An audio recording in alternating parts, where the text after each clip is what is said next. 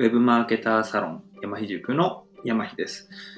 今日もですね、えー、ウェブマーケティングが詳しくなるラジオを始めていきたいと思います。で、今日なんですけれども、えー、高い目標を掲げるより小さい目標を達成することが大事というお話でございます。